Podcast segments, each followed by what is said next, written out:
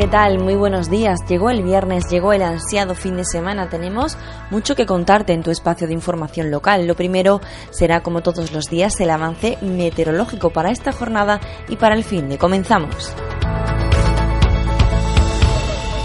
Sevilla Directo Actualidad.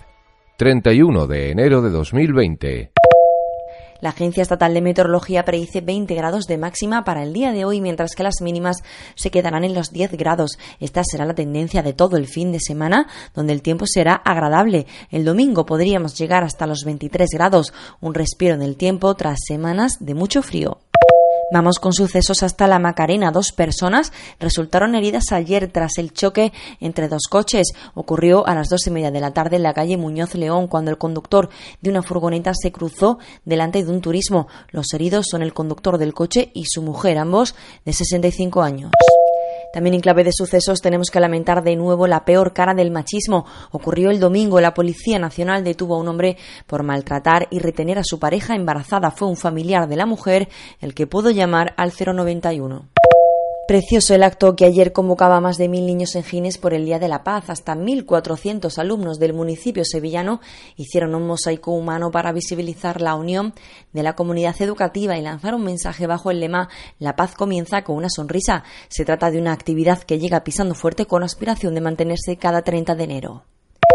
Desde hoy, la empresa de animación infantil Urban Planet del centro comercial Metromar cuenta con una nueva chica en prácticas en su plantilla. Nuria forma parte de Inteja, un centro de inserción de empleo para personas con diversidad funcional de San José de la Rinconada. Gracias a la labor del centro y de Urban Planet, el mundo hoy es un poco más inclusivo.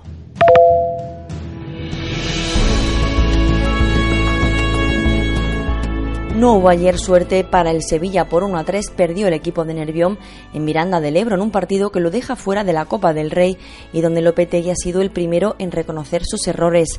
Asegura estar más que decepcionado y ha manifestado que ha sido la peor noche de la temporada. Hoy será día para reflexionar y pensar en lo que queda, en este caso, de Liga Española. El Betis se prepara para su próximo partido que lo hará medirse este fin de contra Leibar en Ipurúa. El club encara estos 10% buscando un nuevo director deportivo y está sonando el nombre de Ramón Planes.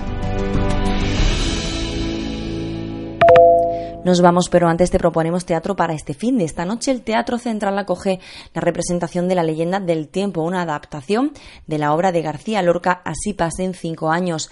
El espectáculo también se puede disfrutar mañana sábado y estás a tiempo de conseguir tu entrada. Nos vamos, feliz fin de, hasta el lunes.